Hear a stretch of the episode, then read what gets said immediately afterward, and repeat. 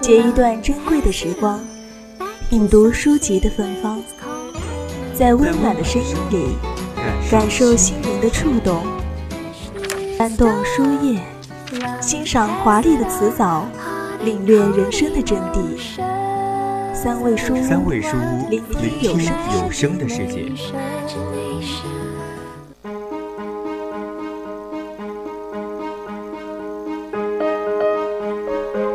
该怎么生活？这个问题不只是人生道路之初的问题啊，而是贯穿人的一生的问题。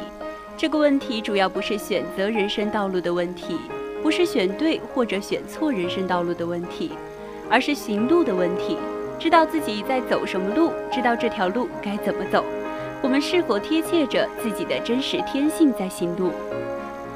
何为良好生活？是作者陈嘉映。他出生于一九五二年，曾经先后任教于北京大学哲学系、东华师范大学哲学系，现为首都师范大学哲学系特聘教授。他著有《海德格尔哲学概论》《从感觉开始》《无法还原的像》等书籍，也译为也译有《存在与时间》《哲学研究》《感觉与可感物》等书籍。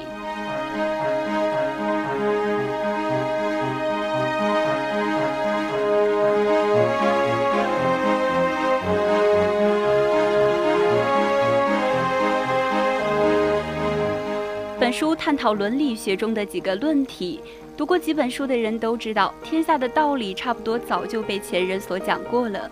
其中有些我有自己的体会思考，也尝试用当代中国普通读者比较易懂的方式，把这些道理重新讲述一次。有些前人好像讲的不大好，或者说不太好，我尝试讲得更好一些，也许没有做到。我一直对自己的期望不高，更希望的倒是有几个读者能与作者一样感到诚实的思考，实在是人生的一大乐事。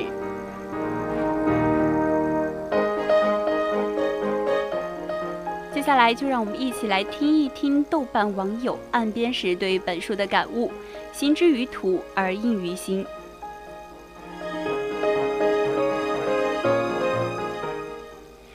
在《何为良好生活》一书中，陈嘉映先生在一个不大显眼的地方提及，哲学始终是一种翻译。哲学的努力本在于把陌生领域的真理翻译成我们的母语。记得先生曾经多年前说过，他要教哲学说中国话。其实他刚过不惑之年，却在学问和见识上已经有成熟的体系，犹如康德进入了他的批判时期。简而言之，人们靠名讳求得了良好的生活。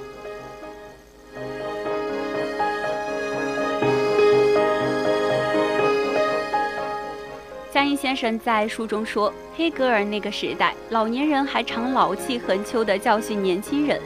他说年轻人抽象，黑格尔把抽象视作为缺陷，这我很同意。先生大年前过了六十大寿，看相貌还像是二十年前的样子。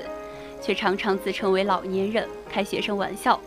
他在书里说，年轻人没做过什么事，他的远大怀抱，他的高扬理想，难免有点飘，这倒很正常，而且可喜。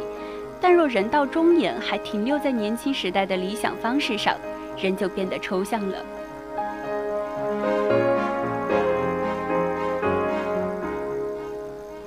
何为良好生活？专注于伦理问题，却与美学相通。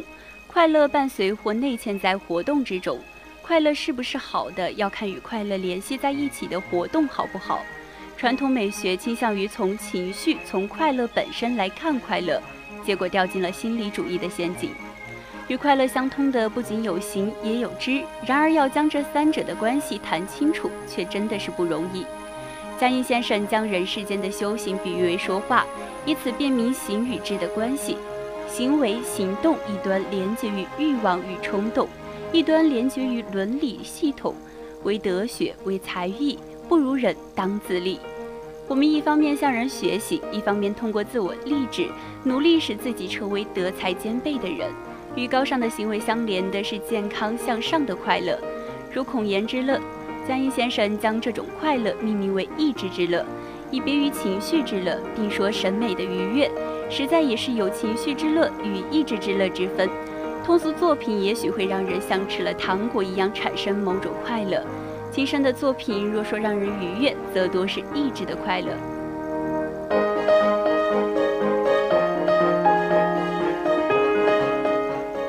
在流俗的见解中，快乐越单纯、越原始越好。孩子的微笑是最美的，长大了的孩子也应该保持一颗童心。据说这是因为快乐没有受到欲望和俗物的干扰。我们不仅在所行之事中感到快乐，同时也在所知所识中感知快乐。刘姥姥喝大碗的茶就很快乐，妙玉定然不会。同样都是喝茶，一个叫喝，一个叫品。一个叫无知无识，一个叫见解精妙，与妙玉的沏茶功夫类似，就像闲情偶记和常无志，也是在身心愉悦的玩味品味中发展出来的知识系统。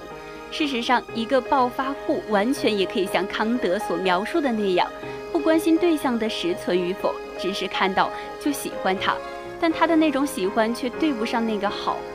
三是长者被俘。五是长者之饮食，一个新富起来的人还来不及知道好坏。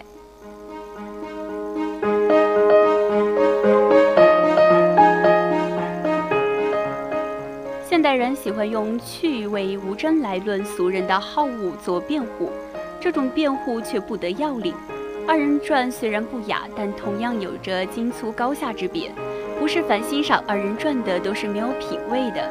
只不过这种品味与昆曲的品味不大好比较，因为二者的知识系统真的是完全不同。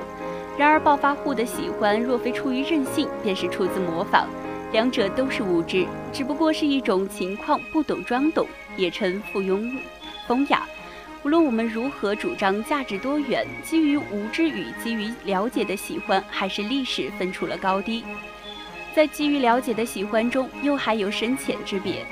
往生里说可以走到永无止境，喝茶、习武、画画都有着由浅入深的学习经历，方能小有所成。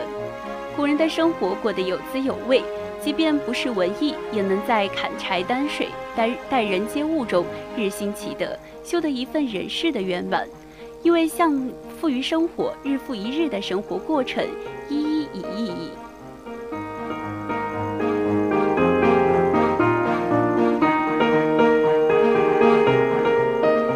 从善如灯，从物如崩，人该怎么活？善可以成为人生的目的，恶却不行。譬如说下棋，赢棋需要努力，输棋却不需要。你可能有意输棋，但前提是你要有赢棋的能力，否则就不能叫做有艺术。修善可以说得通，修恶却不成话，因为恶是不是努力，而是偷懒，也极不向善，不积德，随波逐流。